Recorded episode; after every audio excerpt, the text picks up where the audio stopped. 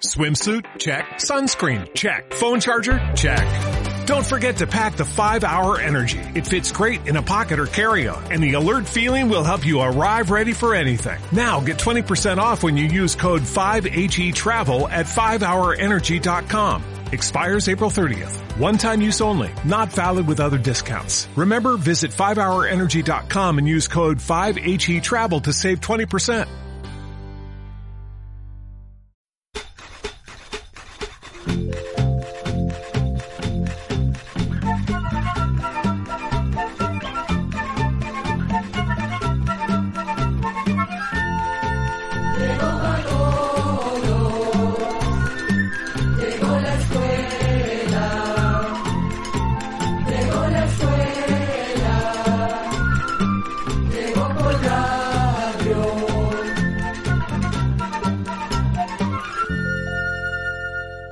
Recorriendo las fronteras, abrazando los amigos y compartiendo conocimiento, es que nos encontramos cada día con un espacio más de... Oigamos la respuesta. El programa del Instituto Centroamericano de Extensión de la Cultura con nuestro lema. Comprender lo comprensible es un derecho humano. ¿Cómo construían los mayas? ¿Será cierto que el sapo sirve para curar la erisipela? ¿Qué significa loto? Estos y otros interesantes temas gracias a las preguntas que ustedes nos han enviado. Comencemos entonces a compartir esta nueva experiencia.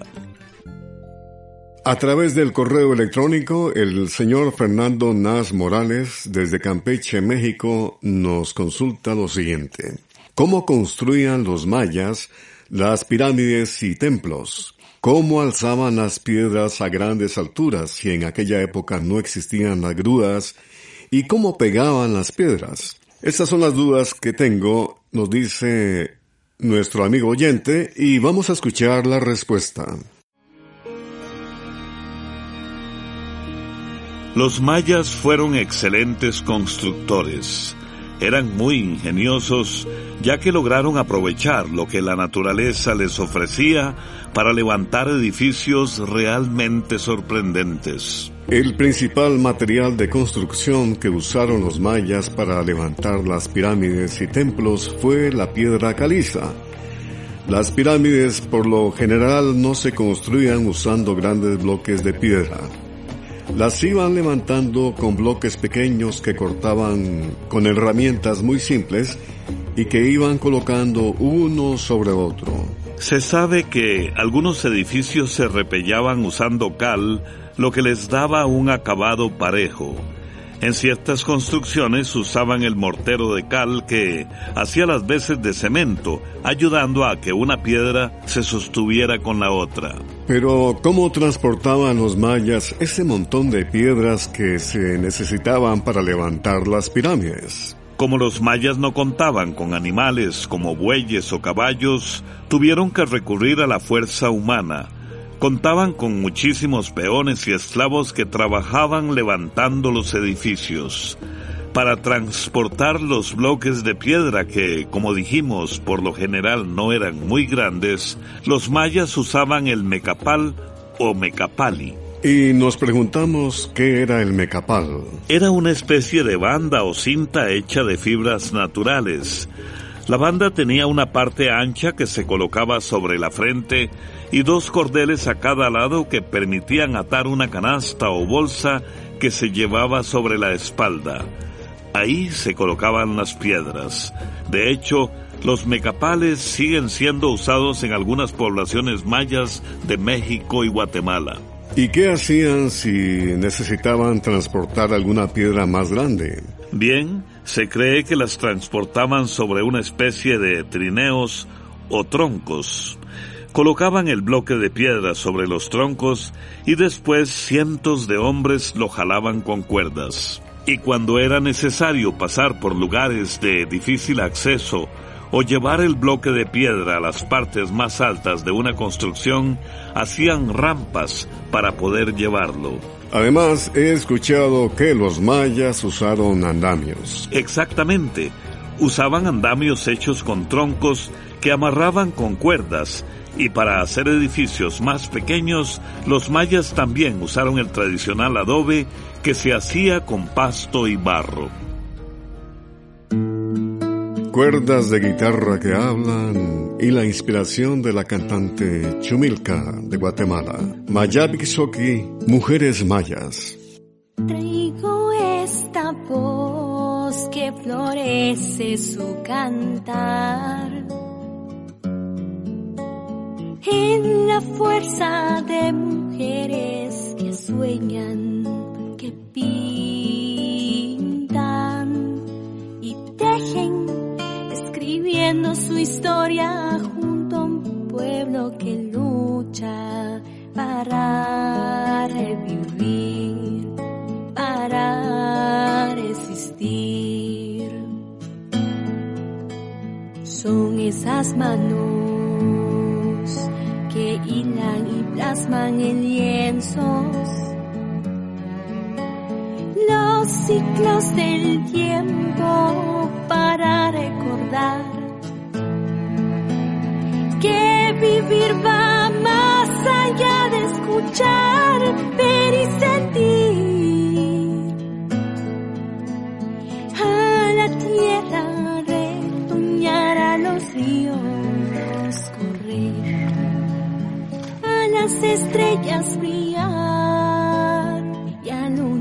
universo suspirar y al universo suspirar.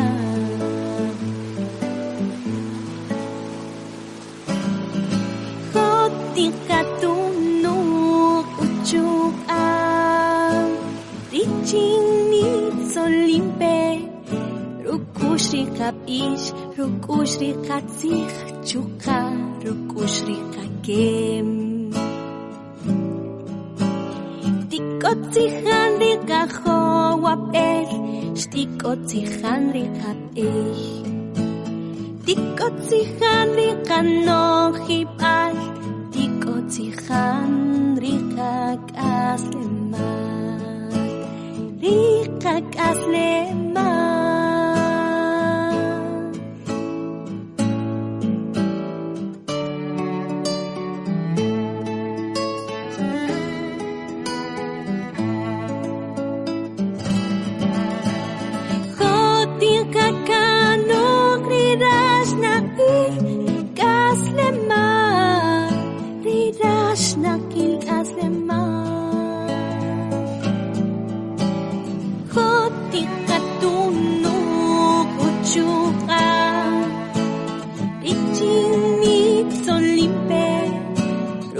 рукуши капиш, рукуши катих чука, рукуши кагем.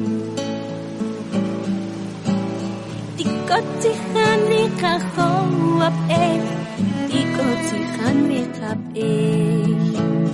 Тикоти хани канохи пас, тикоти хани.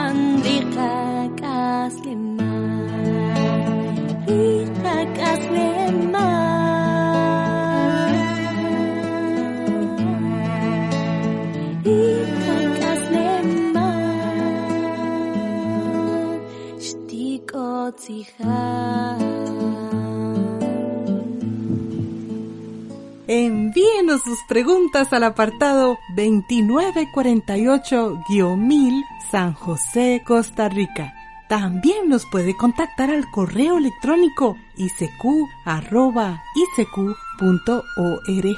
o encuéntrenos en Facebook como Oigamos la Respuesta. Aquí estamos amigos y amigas de regreso y la señora Olga Díaz nos ha escrito por medio de Facebook desde San José, Costa Rica y nos pregunta, ¿es cierto que pasarse un sapo es bueno para curar la erisipela? Escuchemos la respuesta. La erisipela es causada por una bacteria que afecta la piel. Cuando da erisipela, generalmente dan escalofríos y calentura. La piel se inflama y se pone roja, caliente, brillante y duele mucho. También pueden aparecer ampollas.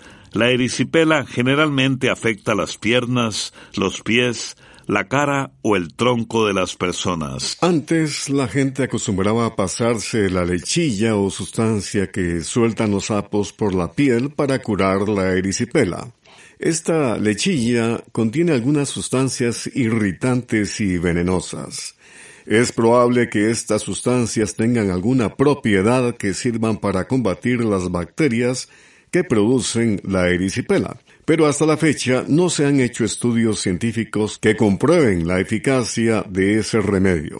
Por esta razón, lo mejor es usar un antibiótico, que es un medicamento que sí se ha comprobado que verdaderamente sirve para combatir la erisipela. Si alguna persona cree tener erisipela, debe ir al médico inmediatamente para que le recete un antibiótico y para que le diga la dosis o cantidad y por cuánto tiempo debe tomarlo.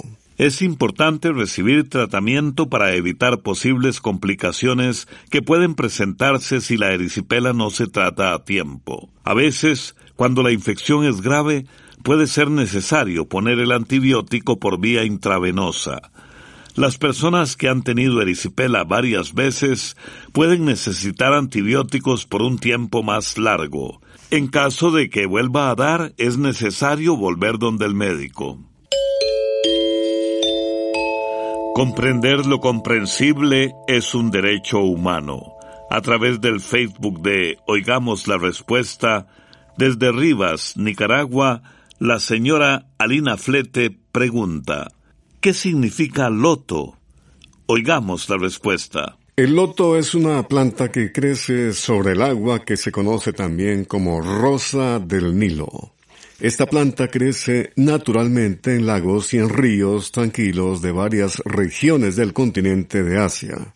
También se cultiva en estanques y jardines acuáticos. Desde tiempos muy antiguos, la flor de loto ha sido considerada una flor sagrada para quienes practican las religiones llamadas hinduismo y budismo. Para ellos, la flor de loto es un símbolo de belleza y pureza espiritual porque aunque esta planta crece en aguas pantanosas, oscuras y hasta sucias, es capaz de producir una flor de gran belleza. Así que el loto es para ellos un símbolo que les permite recordar que los seres humanos también somos capaces de florecer a pesar de que nos toque vivir en condiciones difíciles. Un gran sabio chino que vivió hace muchísimo tiempo decía, amo al loto porque a pesar de crecer del barro, no se mancha. Por otra parte, le diremos que también se le llama loto o loto, con doble T, a distintas formas de juegos de azar o sorteos. En Nicaragua, Loto es la empresa que desde hace 10 años administra el único sistema de lotería electrónica que hay en el país. Vamos a la música. El color y el sabor inconfundible de la música venezolana nos presenta De Correa, Bota y Sombrero con Jos Vila de Venezuela.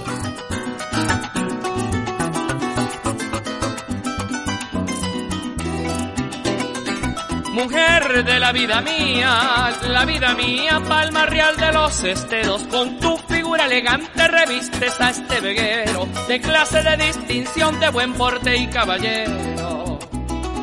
Si tú me dices que sí, si tú me dices que sí, brindaré como un pampero, cantaré toda la noche todito mi cancionero, para que no olvides nunca un criollo serenatero.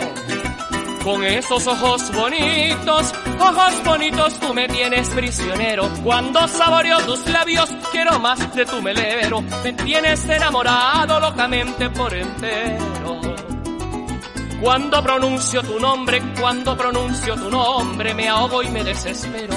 Algún día voy a tenerte acorralada al tranquero para ponerte las riendas y aperarte en mi potrero.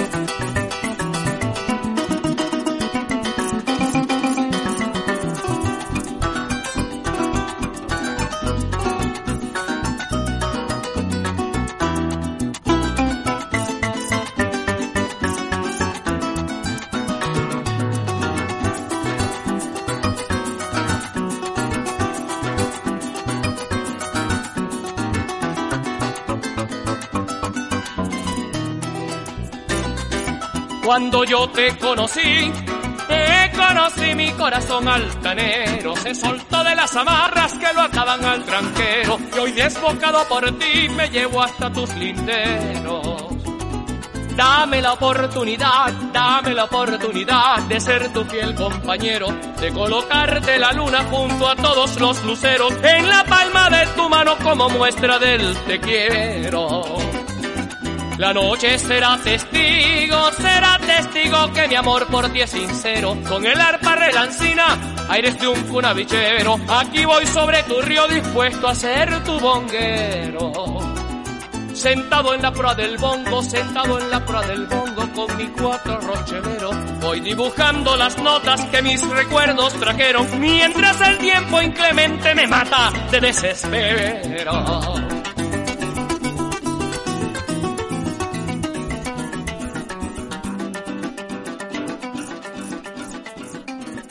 También puede contactarnos a través de un mensaje de WhatsApp al teléfono código de área 506, número 8485-5453. Continuamos en Oigamos la Respuesta. No deje de enviarnos sus consultas que con gusto responderemos y recuerden que también tenemos Veamos la Respuesta. Un estimable oyente nos escribe desde Orotina en Costa Rica para preguntar Quiero saber si el río San Juan es tico y si hay libertad para navegar por sus aguas. Oigamos la respuesta. El río San Juan pertenece a Nicaragua. Una parte del río San Juan sirve de límite entre Costa Rica y Nicaragua. En esa parte, Costa Rica tiene derecho a navegar libremente por el río, pero como dijimos, el río San Juan pertenece a Nicaragua. El río San Juan nace en San Carlos, de Nicaragua, y sirve de desagüe al lago de Nicaragua, llevando sus aguas hacia el mar Atlántico. En la primera parte de su recorrido, el San Juan corre dentro del territorio nicaragüense, a partir de un punto que se encuentra tres millas aguas abajo del lugar llamado Castillo Viejo, ya el río San Juan empieza a ser el límite entre Nicaragua y Costa Rica. En el resto de su recorrido, que puede ser de unos 75 kilómetros, sigue marcando el límite entre los dos países. En todo ese recorrido, Costa Rica tiene derecho a navegar por el río San Juan, según se reconoce en el llamado Tratado Caña Jerez, que sirvió para definir las fronteras entre Nicaragua y Costa Rica en el año 1858. Es decir, es un tratado que en este año de 2022 cumple 164 años de existir. Transmitimos este espacio todas las noches en el Facebook de Oigamos la Respuesta y también tenemos el canal de YouTube con Veamos la Respuesta. Quiero saber quién inventó la tradición de hacer unos muñecos que les dicen años viejos, que los queman a las 12 de la noche el 31 de diciembre. Consulta de el amigo oyente Soan Rodríguez, nos ha enviado un mensaje por medio de WhatsApp del ICQ desde el paraíso Honduras. Escuchemos la respuesta. Como usted dice, se le llama año viejo a un muñeco hecho con ropa vieja, al que por lo general se le ponen fuegos artificiales adentro y que se quema en la calle la víspera del año nuevo. Quienes queman este muñeco lo hacen con el propósito de despedir el año que termina, con la idea de quemar todo lo malo que pudo haber pasado y con la esperanza de que el año nuevo llegue cargado de energía positiva que permita alcanzar éxitos y conseguir muchas cosas buenas de la vida. Esta costumbre se tiene en muchos países de América. Hay quienes dicen que esta tradición fue traída a nuestro continente por los españoles durante el tiempo de la colonia. Se cree que esta costumbre posiblemente empezó en Europa desde tiempos muy antiguos, cuando se hacían fiestas paganas, como las que celebraban los antiguos romanos hace más de dos mil años. En estas fiestas se acostumbraba quemar objetos para representar el fin de una etapa, de un periodo o de un cierto tiempo para empezar con uno nuevo. Hay historiadores que dicen que en América esta costumbre posiblemente empezó en Ecuador porque en este país es una tradición muy fuerte y de ahí, de Ecuador, pasó a muchos otros países de nuestro continente. Actualmente se aconseja no practicar esta tradición por considerarla peligrosa, al igual que la quema de pólvora, por el riesgo de que ocurran incendios y accidentes como quemaduras muy graves. Las ferias son esas fiestas, raíces mexicanas que celebran con gran suceso.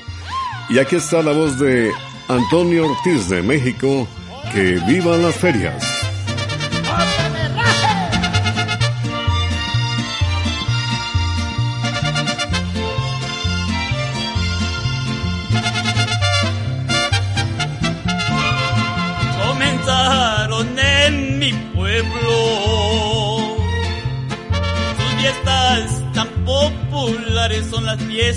Alegres de todita la región. Llegan gentes de otras partes y disfrutan del ambiente que en las calles de mi pueblo ya se formó el barrando. Estoy lleno de emoción qué fiesta más popular. Con toditos mis amigos aquí vamos a brindar. Sus mujeres lindas son, que hasta me hacen suspirar. No me aguanto más las ganas, con ellas voy a bailar. de mi pueblo! ¡Que viva! ¡Que viva la feria de mi región!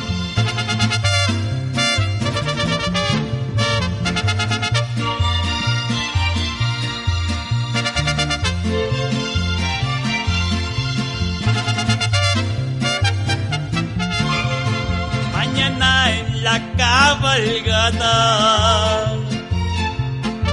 iré sobre mi caballo ejemplar de paso fino, un hermoso trochador. Y en la corrida de toros, al compás de mi mariachi voy a cantarle a mi pueblo versos de mi inspiración. Estoy lleno de emoción qué fiesta más popular. Con toditos mis amigos aquí vamos a brindar. Sus mujeres lindas son, que hasta me hacen suspirar. No me aguanto más las ganas, con ellas voy a bailar. Luego de la música estamos de nuevo con ustedes y desde Honduras, en el paraíso de Honduras, el señor Carlos Almendares nos escribe y nos pregunta, ¿será cierto que los volcanes son las bocas del infierno o qué será? Escuchemos la respuesta.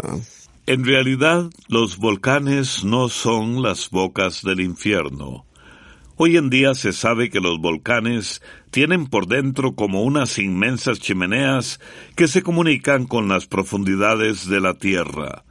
Allí hace tantísimo calor que todos los materiales están hirviendo y forman como una especie de atol espeso. Además, con el calor se forman gases y vapores muy calientes. Cuando la fuerza que hacen estos gases es mucha, empujan hacia arriba ese atol hirviente o lava que sube por la chimenea y sale por el cráter del volcán. Entonces el volcán hace erupción y a veces se forman ríos de lava que van quemando todo a su paso. Aprovechamos para decirles que preparamos un video sobre este tema que se puede ver ya en nuestro canal de YouTube en nuestro programa Veamos la Respuesta. Pero volviendo a su pregunta de que si los volcanes son bocas del infierno, le diremos que esta es una creencia que viene de tiempos muy antiguos. Desde hace mucho tiempo había cristianos que creían que el infierno era un lugar de fuego que se encontraba debajo de la tierra, donde las almas de los pecadores iban a sufrir eternamente. Cuando los conquistadores españoles llegaron a nuestro continente, trajeron con ellos esta idea que se difundió por toda América y que fue pasando de padres a hijos hasta llegar a nuestros días. Cuentan, por ejemplo, que los españoles que llegaron a Nicaragua llamaron al volcán Masaya Boca del Infierno y que en 1529 Fray Francisco de Bobadilla colocó una gigantesca cruz en la cima del volcán supuestamente para exorcizar al diablo. Y como esta, hay muchas otras historias de esa antigua creencia sobre los volcanes. De veras, hijo, ya todas las estrellas han partido, pero nunca se pone más oscuro que cuando va a amanecer. Isaac Felipe Azofeifa Mañana tenemos un encuentro, amigos y amigas, en otro espacio de Oigamos la Respuesta. ¿Existen culebras de dos cabezas? ¿Qué son las armas químicas y biológicas? ¿Y por qué hay lagos de agua dulce y lagos de agua salada? Les esperamos. Programa C, Control 48. Y así llegamos al final del programa del día de hoy. Los esperamos mañana en este su programa Oigamos la Respuesta. Mándenos sus preguntas al apartado 2948-1000 San José, Costa Rica. También puede enviarnos sus preguntas al correo electrónico isq.org o encuéntrenos en Facebook como Oigamos la Respuesta. O llámenos por teléfono código de área 506, número 2225-5338 o 2225-5438. Recuerde que comprender lo comprensible es un derecho humano.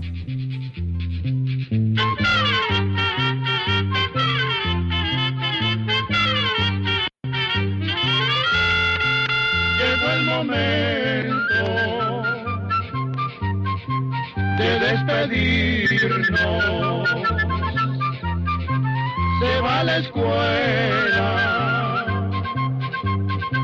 se va cantando.